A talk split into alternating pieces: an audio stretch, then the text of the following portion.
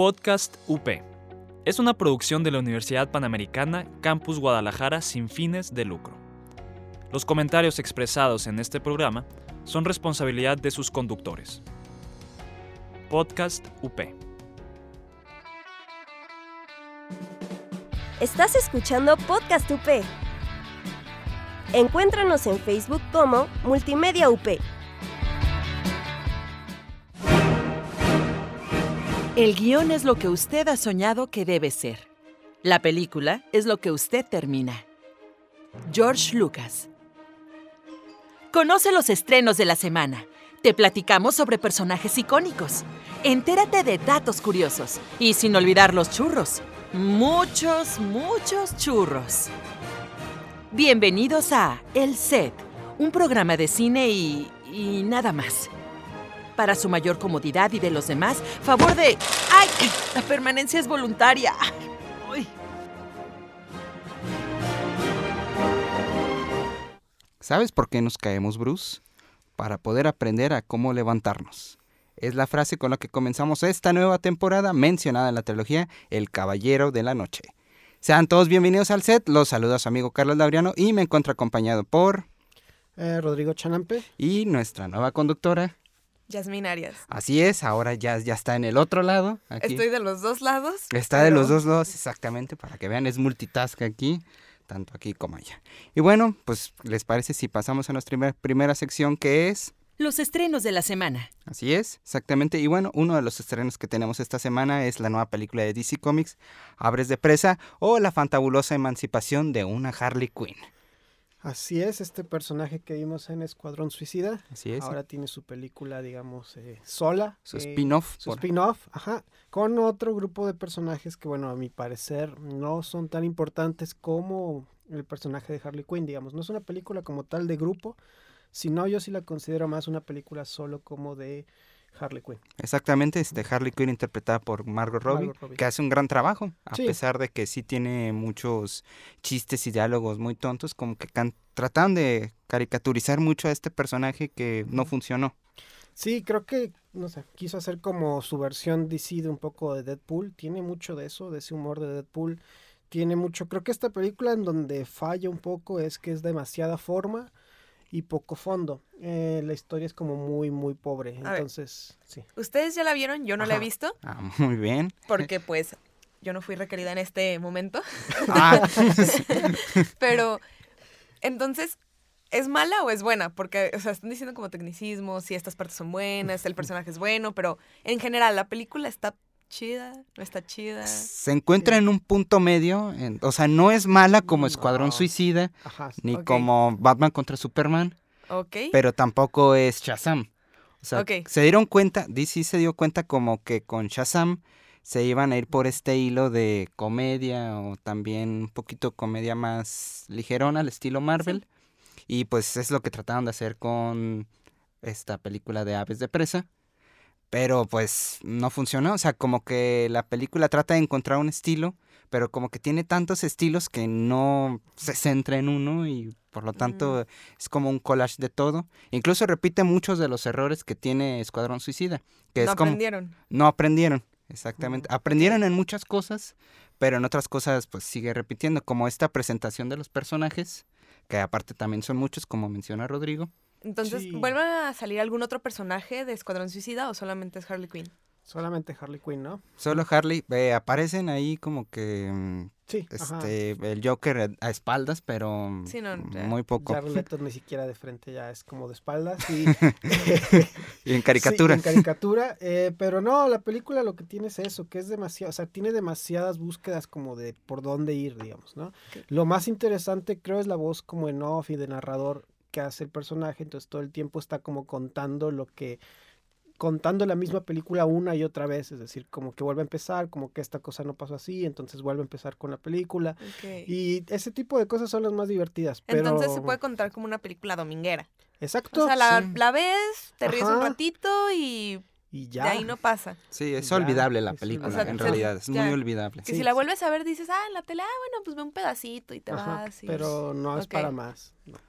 No, es una película que también busca mucho lo, digamos, lo actual, que es como todo el empoderamiento Femenino. femenino. Exacto. esto. Me imagino que hay muchos personajes femeninos más que masculinos. Sí, de hecho Sí. no hay ningún protagónico o ningún hombre, digamos, este, que no sea villano, que sea este masculino. Sí, de hecho el antagonista es Iwan McGregor, que Sí. interpreta a este personaje de Black Mask.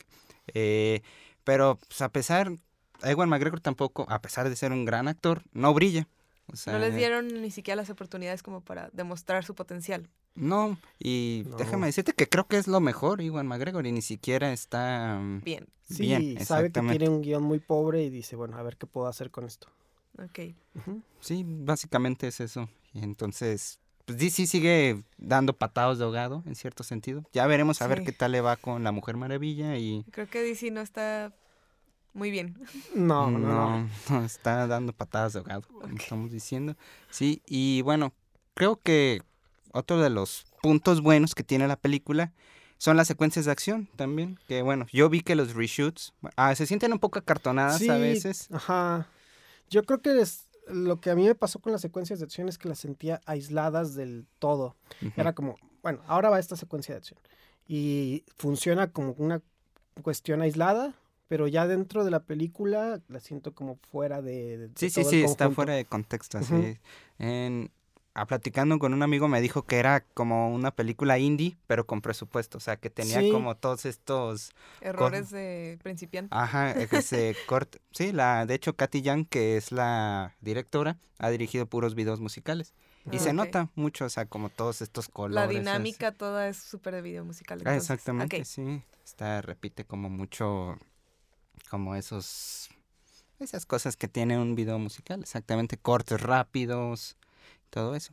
Y bueno, otro de los estrenos que tenemos también esta semana es Los Miserables, no la, el musical, No, no es musical. no, no el musical. Volvieron a hacer otra eh, película de Los Miserables. No es del libro de Víctor Hugo. Ah. No, digamos, es una película actual. eh, es una película, es una ópera prima de un director que es de Mali, que se llama Lac Lee.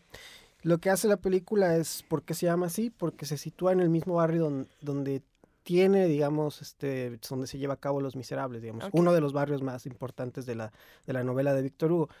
La película en sí es un retrato de la multiculturalidad y de los inmigrantes ahora en Francia y cómo en estos diferentes barrios, este, hay un montón de, digamos, de problemas sociales, ¿no? Entonces, a través de un protagonista que es un policía novato, digamos, algo así como en día de entrenamiento. Sí, sí, sí. Ajá, eh, empieza a recorrer todas estas calles y se da cuenta de todos los problemas que hay con los niños, con la violencia. Ellos son, muchos de sus compañeros de turno son, viol- son policías que maltratan, digamos, son policías maltratadores. Hay musulmanes ahí, o sea, hay un montón de, digamos, de problemas y conflictos y se va gestando como la violencia en esos barrios, digamos, ¿no? Él trata con su nueva visión de, pues, a ver si puede eh, presentar una nueva cara a ese, a ese conflicto, ¿no? Entonces es como su conflicto de, bueno, quiero ser un policía distinto, pero todo este entorno me, sobrepasa. Ajá. Te demuestra todo lo que entonces, todo lo que es el racismo y las, como la intolerancia a los migrantes. Más bien que es, sí, en una parte sí, pero también como que ya es como la nueva confección del panorama de los países europeos. O sea, como que ya no son lo que eran antes, digamos, que era como no había tanta cuestión de, de inmigración, sino que ya se han, digamos, han copado gran parte de los territorios. Y sí tiene mucho de ese retrato social. Y lo mejor y lo más interesante de la película, que sí es como muy cruda, es, es violenta, pero sin llegar a ser tan, tan gráfica. Y es muy interesante como una reflexión, yo diría. Es como la, la opción ahora en cartelera, digamos, de cine de arte que podrían encontrar. Y, y también hay que decir de esta película que está nominada a Mejor Película Extranjera. Entonces compite con Parásitos ahí.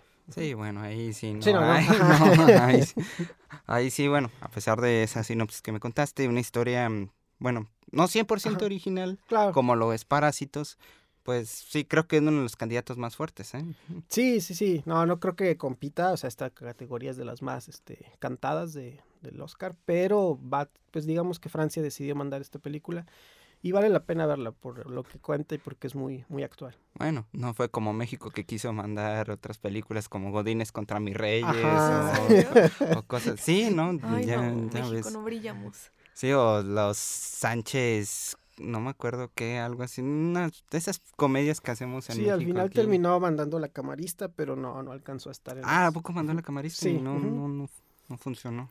Sí, no, no funcionó. Era como repetir un poco lo de Roma, pero no, no funcionó. no funcionó. Bueno, te- no va a tener el mismo éxito. de Así Roma. es. Ya veremos este domingo, este, a ver qué tal le va a Parásitos o a Los Miserables. A Los A lo mejor nos llevamos una sorpresa. Sí, no, no creo No ahí. creo, Pero, la verdad. La verdad no creo.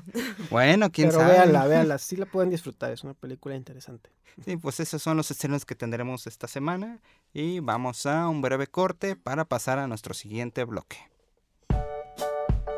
Spark Up ahora en podcast, con nuestro programa de emprendedor a emprendedor. Búscanos en iBox como Podcast UP. Si eres aficionado a los deportes y te interesa discutir con alguien más, únete al debate con Deporteando. Encuéntranos en iVox como Podcast UP, Deporteando, increíble contenido y las mejores opiniones con sus conductores favoritos. Y estamos de regreso con lo que es El personaje de la semana. que este vez va a ser un personaje que lo hemos visto en muchas películas y en muchas y en una franquicia muy grande como el gran Obi-Wan Kenobi, que es Ewan Mc- McGregor. Exactamente. Ewan Gordon McGregor es un actor y director de cine y televisión británico. Es conocido por interpretar, como dice Jazz, a Obi-Wan Kenobi en los tres primeros episodios de la saga de George Lucas, Star Wars, La amenaza fantasma, El ataque de los clones y La venganza de los Sith. Bueno, Así aunque anteriormente había trabajado con Danny Boyle en Trainspotting. Sí, yo lo conocí ahí, digamos, eh, aunque ya tenía una carrera previa eh, con otras películas también más independientes. Em, digamos que Transporting es la que lo da a conocer y lo mete en la, digamos, cultura pop, porque su personaje pasó y trascendió, digamos, la no solo la pantalla o el cine, sino se convirtió en un personaje icónico para una generación como es Mark Renton. Entonces lo hace muy bien. Creo que supo captar la esencia del personaje y a partir de ahí demostró que era como muy carismático, ¿no? Exactamente, fue lo que le dio el papel de Obi-Wan en Sí. estas películas. Yo todavía no nacía cuando salió Transpotting. Yo la vi en el cine. Ya Digo, yo a esas. al, al año siguiente nací, pero cuando ya sí ya la vi, la vi ya más grande porque pues 1997, Sí. ¿no? Ujú, Por ahí, más o Salió menos. en el 96. 96, 96, ajá. 90. A México llegó en el 97, Ajá, yo ya vi en el supongo, ¿no? Ya 97, Ah, bueno, yo, Ajá, yo nací en ese año, entonces pues Sí, no, ya. creo haberla visto. En aquella época no llegaban en la misma semana, entonces. Sí, sí, sí. no. Llegaban un año después. Sobre todo si venían desde mm, Reino Unido. Desde Reino Unido, ajá. Entonces, Pero es, pero sí, o sea, la verdad yo antes no sabía que era él, porque pues bueno, también era más pequeña cuando la vi. Todavía no tenía tanto, estaba tan metida en este mundo del cine, en este embrollo. en este embrollo de esta actores, cultura. en esta cultura. Pero a mí también, a mí me sorprende mucho. Y o sea, tengo diálogos de él muy, que no puedo decir porque contienen groserías, pero, Claro, sí. Sí. pero las tengo muy metidas en mi mente. Y creo que eso es algo que muy importante de ese personaje de Transpotting, que de verdad sí fue memorable, así para las generaciones que apenas la vimos hace poco, a para las que la vieron en el cine, como Sí, Rodrigo. ajá, para los noventeros sí era como muy importante. Ajá. Sí, aparte también el estilo de el estilo, perdón, de Danny Boyle con Claro, esta película y todo este y la mancuerna que bueno hicieron ya también en la segunda parte, de la cual hablaremos un poquito más adelante. Eh, sí, Iwan McGregor también trabajó con Moulin Rouge, este demostró como su capacidad para cantar también. A mí me gusta mucho, yo soy fanática de los musicales, entonces para mí haber visto Moulin Rouge era... Es una película hermosa, es una historia muy bonita. con Nicole Kidman. Con Con Nicole, Nicole Kidman. Kidman. Sí, es de los musicales que creo que más funcionan, ¿no? Los que más, de todos los que se han hecho últimamente, en los últimos, no sé, 20 años, quizás sea de los más, de los más logrados, ¿no? Y creo que el mejor trabajo de Baz Luhrmann. Sí, sí, sí. Sí, a pesar de todo lo que ha hecho Ajá, de todo lo que ha hecho Australia y esas cosas. este, Australia, que el Gran Gatsby. Gran Gatsby, ajá. Creo que sí es de lo más, de lo más logrado de Luzman. Eh, sí, exactamente. Y El Gran Pez también, Pez, este, ajá. unos años después, también dirigida por Tim Burton. Sí, ah, es una de las, para mí es una de las actuaciones más memorables de, Sí. de, bueno, de McGregor. Creo Sí. que este, ahí él está como específico para sonreír. Y quizá ninguna sonrisa ni ningún personaje tan optimista como el que él hace en esa película, digamos, ¿no? Porque es el joven, digamos, es el, la versión joven de- del padre del, del protagonista, de Billy Kudrow. Y nos demuestra como toda esta alegría por la vida y por el amor que tenía cuando era joven, digamos, más allá de que tenía conflictos, cómo Ujú. los afrontaba desde un, digamos, optimista, ¿no? Entonces supo es transmitir eso. Lo que siempre quiso enseñarle a su hijo, ¿no? O sea, que era el optimismo es lo que siempre tenía que tener y creo que. Evan. McGregor lo supo representar muy bien y todos los momentos su como sonrisa bonachona y Sí, la escena sí. con las flores es como memorable de esa Sí. película. Ajá, y ahí Sí. el sonriente. Creo que ese tipo de personajes le encajan muy bien. Sí, sí, sí. Este, ahí creo, bueno, aunque no es él directamente el actor que interpreta la relación de padre e hijo, este, se nota ahí como la película es una película entre la relación entre estas dos personas, Así es. más que todo. Y- De las mejores películas de Burton también. Sí, Se me hace Sí. una de las más maduras y que no lo está, sale un poco de su zona de confort y que ahí se demuestra como que puede hacer otras cosas Burton también. Sí, exactamente. E Iwan McGregor ha sabido ser muy multifacético. Como sí. dices, en Star Wars nunca sonríe o sonríe muy poco. Ajá. Y en esta película que muestra su Sí, sí. sonrisa completamente. este, además en Star Wars también se convirtió en un personaje Sí, icónico y el más importante y quien no ama a Obi-Wan, o sea, estamos esperando la serie. La serie de Obi-Wan. Y ha sabido combinar eso, creo, de McGregor, como el cine independiente con el cine comercial. Muy, muy comercial. Porque sido- Exacto. Muy comercial como el de Michael Bay con- Ajá. cuando trabajó con él en la isla. Ah, sí, bueno, esa película olvidable, digamos. Ha de ser uno de los puntos más flojos. de los puntos más Sí. flojos de él y de Scarlett Johansson. Quizás sean de los puntos más flojos en las carreras de ambos, pero bueno, donde sí tomaron esta decisión de trabajar con Michael Bay, y sabemos que quien trabaja con Michael Bay no, No, no termina no muy termina muy bien. bien. No termina muy bien. Y menos si eres Nicolas Cage. Así es, exactamente. Sí, o Shia LaBeouf también. También. Es que- o Megan Fox. Fue- hay una lista Ajá. de personajes ahí. de- Ángeles y Demonios con Ron Howard también. donde Mm. Interpreta un camarlengo del Así es, Vaticano. del Vaticano. Sí, también, este, bueno, podemos ver que ahí ya es de, forma parte de esta trilogía del Código da Vinci y está escritas por, no recuerdo bien el nombre del autor, pero se tratan como lo- todos estos secretos del. Vaticano. Así es. Sí, creo que también son estas películas que McGregor hacía, pero que no necesariamente todas han tenido como un impacto tan, tan fuerte en taquilla. Creo que su mayor este potencial pues puede ser ese, como saber ser carismático ante pantalla y a- pesar de, per- de que tiene personajes que no están bien construidos y que él lo sabe, trata de rescatar lo más, lo mejor que puede de sus, de sus personajes, ¿no? O sea, sí se esfuerza, creo que siempre se esfuerza y eso es, y eso es aplaudible. Como pasó en Lo Imposible también, que no era un Se lo reto comió actoral. Amy Watts. Ah, Digo, exactamente. Naomi Watts. Naomi Watts, Naomi Watts sí fue Naomi como Watts. de ahí el despegue de también de Tom Holland. Si no la han visto. sí. Nuestro Spider-Man de. Spider-Man. De ahora. Así es. Después viene La Bella y la Bestia, que es Lumière. Lumière, exactamente. Es un buen Lumière. Es un buen Lumière, aunque, Aunque- él cuenta que le era muy difícil hacer este acento francés, Francés. le salía como mexicano. Decía él, salía un acento mexicano cuando cantaba Be Your Guest. Sí. Ah. Pero también es un, es un buen personaje, pequeño. Es un buen personaje, sí, sí, sí. La película no es del todo increíble, pero No, pero funciona. creo. funciona. después viene Transporting 2. Transporting 2, exactamente. Sí, no funcionó tanto Transporting 2 a nivel, digamos, de impacto. Eh, pues era ya como simplemente darle un reencuentro a estos personajes, más que la película tuviera un guion, digamos, este, igual de bueno que el primero, ¿no? Era simplemente ver cómo a través de los años estos personajes en qué se habían convertido.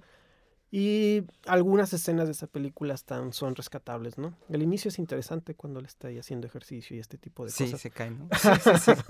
Sí, eso es bastante chistoso. Ajá, pero bueno. sí. Christopher Robin también. Sí. este, está ahí, creo que saca su lado tierno. Creo que ese se enlaza mucho con el personaje de Tim Burton en, en El Gran es- Exactamente. tiene como muchos paralelismos su forma de actuar en ambos. Y aunque este personaje es todavía mucho más nostálgico, ¿no?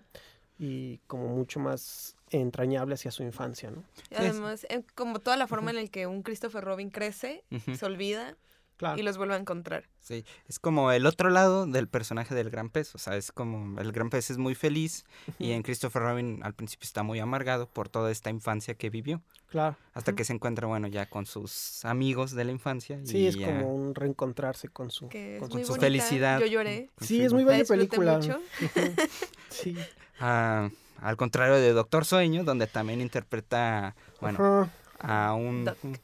Bueno, a un personaje este ya Danny. en su parte adulta. Sí, sí, al niño de- del resplandor. Entonces se me fue ahorita el nombre, ando un poco mal con los Dani. nombres. Dani con los Pero Torrance. Dani Torrance. Torrance. Dani Danny Torrance. Pero este, creo que ahí, no sé, también siento que ahí es un error de película, pero él trata también, no sé, ¿a ti te gusta? No, dilo, dilo, A mí sí por me favor. gustó. Dilo, por Yo favor. sí creo que. A mí sí se me hizo una buena película. Siento que sí es Ajá. una buena forma de hacer, o sea, de después de The Shining, Sí, de a lo que es el ajá. libro y a lo que Ujú. es todo eso.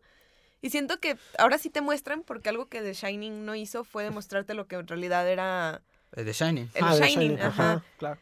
Entonces creo que, o sea, lo lograron, lo hicieron. A mí se me hace una buena película. No creo que sea una de las mejores de estos tiempos, Ujú, pero creo que sí es, Sí, es buena. sí es buena. Sí, sa- saca uno que otro susto por ahí. Creo que la parte Sí. más floja es al final en el hotel. Sí, es como... Sí, creo que fue lo como muy forzado. Sí, Exacto. exactamente. Y bueno, bueno, pues eso fue un- una breve Sí, todo un panorama por de inicio a fin más o menos de lo que es McGregor. de lo que fue la carrera de, De lo que sí sigue siendo y véanlo ahora aquí en Naves de Presa, que creo que como dijimos no está tan, tan correcto, ¿no? Sí, pero creo que él la rescata. La rescate un poco, sí. Vamos a un breve corte para pasar a nuestro siguiente bloque. Hablemos de ecología. ¿Qué puedes hacer para mejorar tu ciudad? Entérate cómo puedes ayudar desde tu propio espacio. Greencast. Descarga programas anteriores en iVoox. Búscanos como Podcast UP. Somos iglesia en salida, renovada y alegre. Católicos actuales, renovando a la iglesia de jóvenes a jóvenes. Búscanos como católicos actuales. Regresamos a nuestro tercer bloque, que es este, la sección El bueno, el malo y el culposo. El bueno, el malo y el culposo, ¿no? Exactamente, sí, este, bueno, en este programa vamos a dedicárselo a los Óscares por la Óscares, ceremonia que tendremos el día de mañana. El día de es. mañana es domingo. El domingo, Domingo 9, Nueve de nueve- febrero. nueve de febrero, 9 de febrero 2020. 2020. Eh, sí, entonces, pues a través de la historia de los Óscares ha habido injusticias. No siempre han ganado los mejores y no van a seguir Ah. ganando los mejores. No. Entonces, hay que entender que los Óscares son eso, son un premio que no premia lo mejor, sino que premia lo que la industria considera más importante en ese año. O más correcta, Más correcto, ajá. también, O vamos a también El decir. impacto en taquilla influye, influye mucho también. Bastante, sí, la publicidad, todo Sí, eso. creo que te- Y pues sí, escogimos tres películas. Tres películas. Una que creemos que es más que merecedora de ese premio, una de la cual estamos todos de acuerdo que no, y una que se encuentra en el punto en medio. el punto medio, digamos. El- la película que consideramos que es, bueno, Sí, categórica. ajá. categórica, y bueno, son dos en este caso, es El Padrino parte 1 y parte 2. Sí, le, creo que nadie, nadie va a discutir que, No te lo discuto. que el padrino merecía ganar ninguna de los dos años. Sobre todo a mí me gusta más, no sé, em, esos son gustos particulares. Yo prefiero el padrino 2, eh, que se me hace como más redonda y más completa. Aparte es una posibilidad de ver a De Niro y Pacino en una misma película. Exactamente. O sea, Antes del irlandés. Antes del irlandés, ajá. Eh, no comparten obviamente escenas por los personajes que interpretan, pero eh, es una oportunidad de, de verla, ¿no? Sí, sí, sí. Entonces es como Son todo muy también. buenas películas, ya son Ajá. cultura básica, cultura que todos tienen Sí, que saber. todos véanlas. Si no han visto. Los Padrinos, véanlas, cómprense como de estos eh, bot sets de todo el padrino y, Sí, y véanlas, ¿no? Porque sí es muy, muy interesante ver la historia del cine ahí, está muy reflejado y era Coppola en su mejor momento. Sí, exactamente. Aparte, un dato muy curioso de eso es que una película de, Coppola estaba compitiendo contra El Padrino ese mismo año. Sí, tenía dos películas. ¿no? Tenía dos películas Ajá. compitiendo ese año por mejor película, incluso por mejor director. Sí, era la época de Coppola, era Coppola en su apogeo y era como- Apocalipsis máximo- ahora Apocalipsis también. ahora. Su máximo esplendor. Así es. Creo que sí, no discuto sus... Son buenas películas, se las merecían y se lo ganaron y me alegro. Sí, Creo- los setentas fueron una gran época del Sí, cine. Ujú. creo que fue, es más icónica este, la parte 1 por Sí, toda esta cuestión de las escenas con Vito Corleone, este, interpretado Sí. por Marlon Brando. Brando. ujú. Sí, Todo el inicio, el- todo el inicio acá, ajá, en la boda El de gato, su hija, ajá. ajá, el gato, sí, como que eso es más icónico. Sí, Pero, y la pues, transformación de Michael, ¿no? Exactamente, la transformación del personaje de Al Pacino. En la segunda ya vemos a Al Pacino convertido en el padrino. Ajá. Y vemos cómo este personaje de Vito Corleone, interpretado por Robert De Niro, hace, Sí, como surgió el padrino, digamos, el primer. se revierten los papeles. Así es. Eso es muy curioso.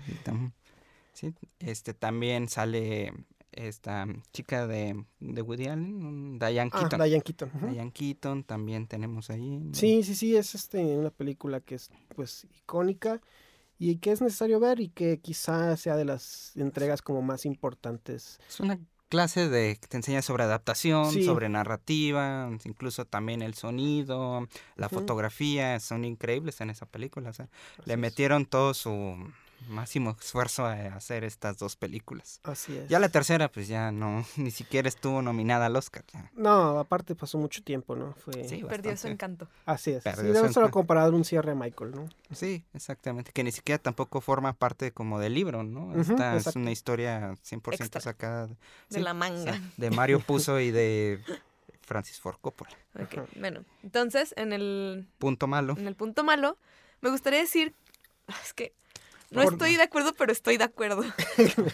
Es, es que A mí, también, bueno, Chicago me fascina, como dije, me gustan mucho los musicales y Chicago es de mis de mis películas musicales favoritas, pero entiendo que tal vez su premio al Oscar por las por las que estaban nominadas no fueron no fue como lo mejor, pero no es una mala película.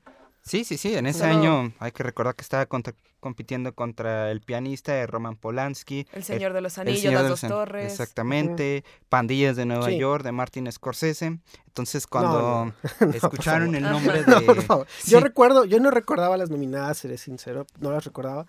Pero eh, ahora viéndolo, este, Se la yo me acuerdo, lo que sí me estoy recordando en este momento es la injusticia que sentí en, ese- en esa, en- cuando vi que en el Chicago ganó. 2003. Ajá, entonces no recordaba por qué había sentido tanta, tanta injusticia. Ahora que veo las películas que están nominadas, ya, ya lo me volví a enojar.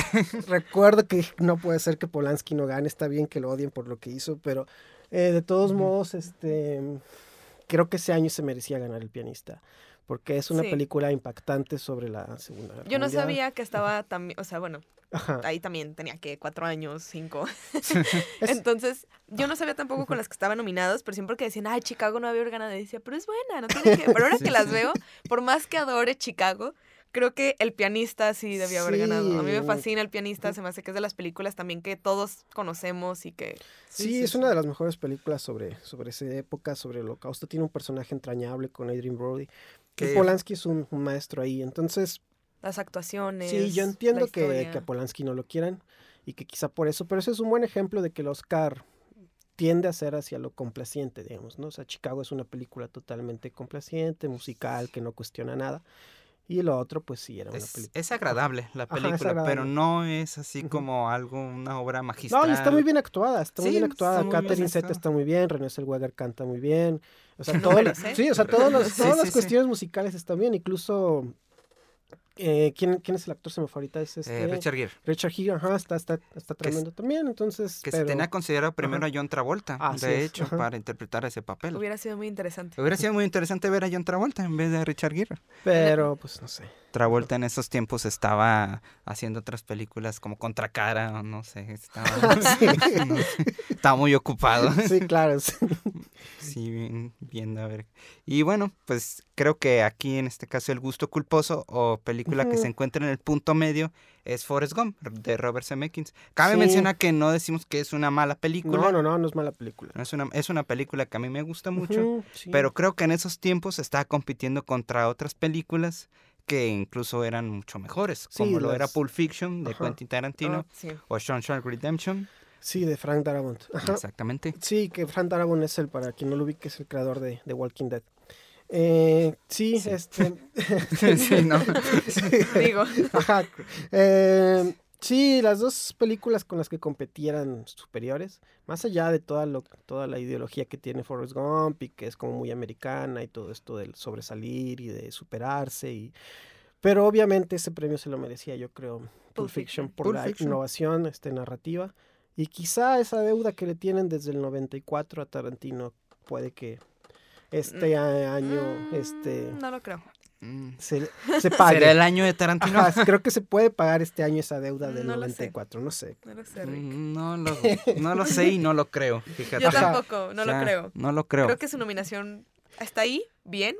Yo creo que mejor director lo gana, no sé. Yo creo que... No. Mira, no quiero meterme en esto, yo quiero decir que Forrest Gump sigue siendo... Tú la defiendes. No la defiendo como tal porque yo, o sea, yo sí creo que Pulp Fiction se lo debió haber llevado, Claro. pero creo que. Forrest Gump es parte de la cultura pop, entonces ya no puedes Sí, decir eso sí, y como no, no se lo hubieran dado, dices, es cultura pop, Pulp Fiction también, entonces Creo que es más Pulp Fiction incluso, más Sí, que las dos, Forrest o sea, Gump. más Pulp Fiction, después Forrest Gump es de cultura pop, pero es como más básico, más abajo. Creo que es más americana, o sea, creo que Sí, representa más la pasa, ideología más americana Forrest americano. Gump. O sea, Forrest Gump Tal vez por eso también va mucho con esa- son con esa- americanos al final. Exactamente. Sí, con esa ideología de la superación y de el ir más allá de tus capacidades y de nunca vencerte. Es más el- Si algo tiene Estados Ajá. Unidos, Ah. América, the Great America. Sí, es es un sueño que- americano totalmente. ajá. Ajá, Entonces, es que pues todo lo que sea patriota siempre tiene un nivel más alto Exactamente. que algo que te habla sobre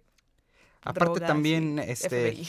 la película es Sí, con es Robert. Zem- es de Robert Zemeckis, la protagoniza Tom Hanks, entonces también es como un cine más como convencional por así a comparación de Pulp Fiction, que bueno, es un cine más independiente. Y que era muy adelantada a su época. Incluso la estructura narrativa Sí. nadie la comprendió en ese momento. Decía, ¿por qué me están contando todo separado?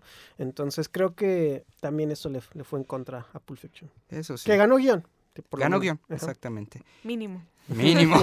Digo, yo hubiera estado Sí, mal sí. que no Sí, se Eso llevado puede llegar a pasar también este... este... Siempre le pasa a Tarantino. Siempre es mejor guion o Ajá. mejor actor de reparto. Así es.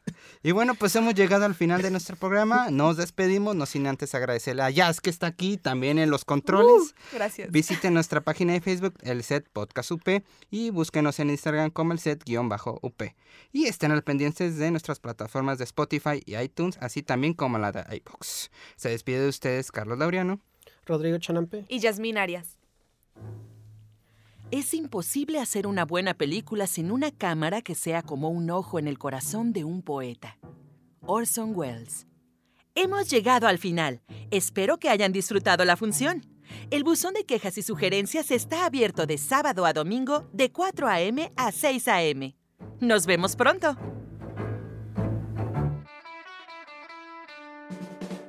Estás escuchando Podcast UP. Encuéntranos en Facebook como Multimedia UP. Podcast UP. Es una producción de la Universidad Panamericana Campus Guadalajara sin fines de lucro. Los comentarios expresados en este programa son responsabilidad de sus conductores. Podcast UP. ¿Siguen ahí? ¡Ay, váyanse a casa! ¿El podcast ya terminó? ¿Qué esperaban? ¿Una escena postcréditos?